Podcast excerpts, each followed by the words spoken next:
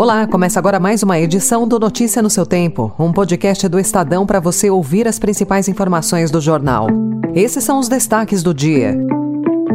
Em meio à série de denúncias de fraudes envolvendo jogadores e apostadores, medida provisória das apostas prevê coibir manipulação de resultados. Exigências duras da União Europeia levam o governo Lula a reavaliar acordo. E festival em São Paulo traz show gratuito de Paulinho da Viola. Hoje é sexta-feira, 12 de maio de 2023. Estadão apresenta Notícia no seu tempo.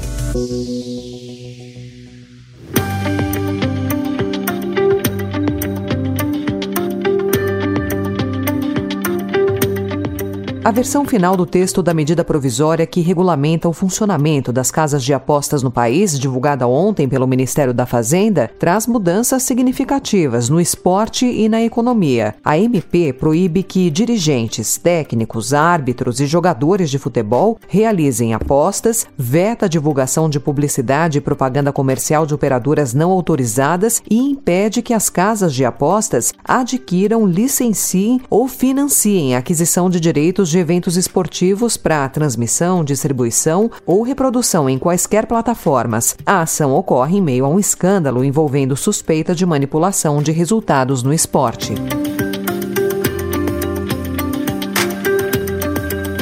A Comissão Parlamentar de Inquérito da Manipulação de Resultados deve ser instalada na Câmara dos Deputados na quarta-feira da próxima semana, dia 17. A CPI vai usar exemplos de investigações no futebol europeu para balizar os trabalhos.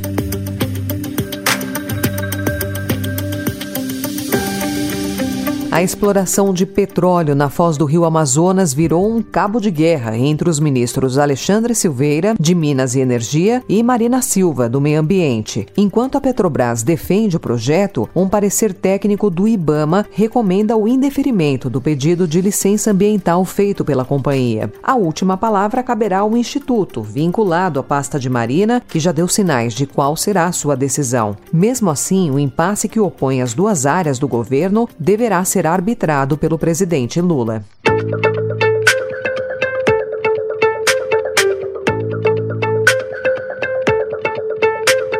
A Petrobras lucrou 38 bilhões de reais entre janeiro e março, o primeiro trimestre, sob o novo governo Lula. Influenciado pela queda de 7% do preço do petróleo no mercado internacional, o resultado divulgado ontem é 14,4% inferior ao de um ano atrás, quando a estatal começou a ser beneficiada pela disparada no preço do barril com a guerra da Ucrânia. Também ontem, o Conselho de Administração da estatal aprovou a distribuição de 24 4,7 bilhões de reais em dividendos.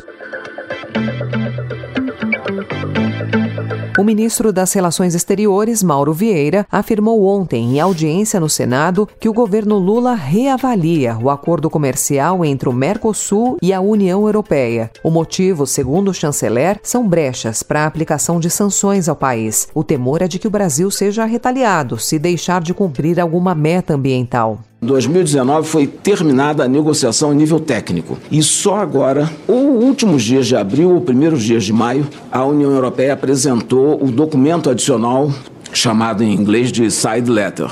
Esse documento é extremamente duro e difícil, criando uma série de barreiras e possibilidades, inclusive, de retaliação de sanções com base numa legislação ambiental europeia extremamente rígida e complexa de verificação. Isso pode ter prejuízos enormes. Já temos conversado muito com os outros três sócios do Mercosul e estamos consensuando uma posição para apresentar uma contraproposta à União Europeia.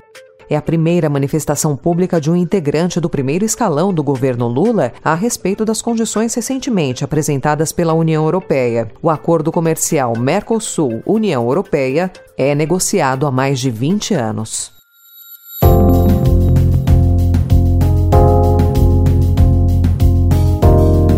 O ministro Alexandre de Moraes, do Supremo Tribunal Federal, mandou soltar o ex-ministro da Justiça, Anderson Torres, que estava detido desde o dia 14 de janeiro. O aliado do ex-presidente Jair Bolsonaro ganhou o direito à liberdade provisória. Ao deixar o batalhão da Polícia Militar em Brasília, ele terá de usar tornozeleira eletrônica e não poderá portar uma arma de fogo. Torres foi detido por suspeita de omissão diante dos atos golpistas de 8 de janeiro. Segundo Moraes, a eficácia da prisão prisão preventiva já alcançou a sua finalidade. O advogado de Torres diz que ele é o maior interessado na apuração dos fatos.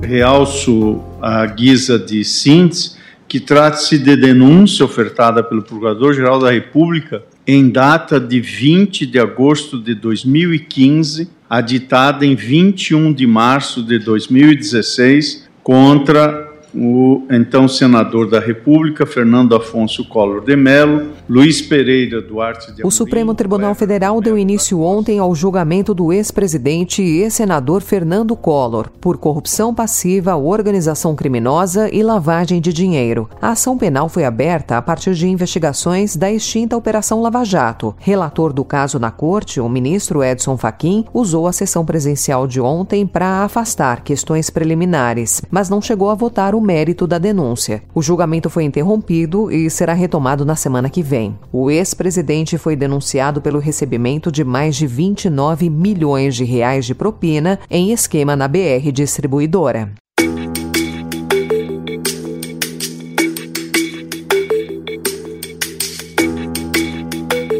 O Estadão também informa hoje que, para enviar mais drogas ao exterior de uma só vez, o primeiro comando da capital, o PCC, e outras quadrilhas menores apostam cada vez mais em infiltrados entre os funcionários das empresas que prestam serviços ao aeroporto de Cumbica, em Guarulhos. Dados da Polícia Federal apontam que o maior aeroporto do país teve 343 prisões por tráfico em 2022, o mais alto número em 10 anos. A alta é puxada pelo tráfico de cocaína cocaína produzida na Bolívia e Colômbia e repassada a receptores de Europa, Ásia e África. A PF deflagrou ao menos quatro operações contra o tráfico em Guarulhos neste ano, mas praticamente todos os dias há prisões.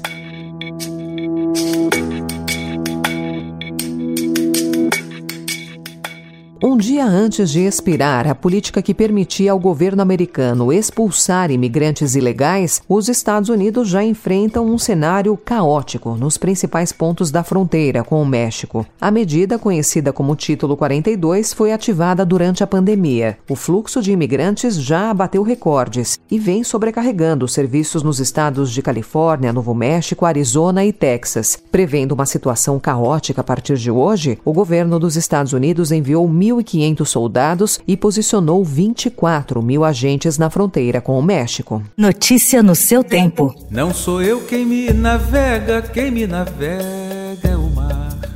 Não sou eu quem me navega, quem me navega é o mar.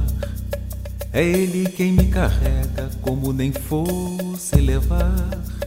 É Paulinho da Viola será uma das atrações do Mimo, um evento que segue em alguns pontos de São Paulo de hoje até domingo, Dia das Mães. O show será gratuito e contará com a participação da talentosa filha dele, Beatriz Rabelo. A apresentação acontece no domingo, às seis e meia da noite, no Parque Vila Lobos. Você consegue mais informações sobre a programação em mimofestival.com.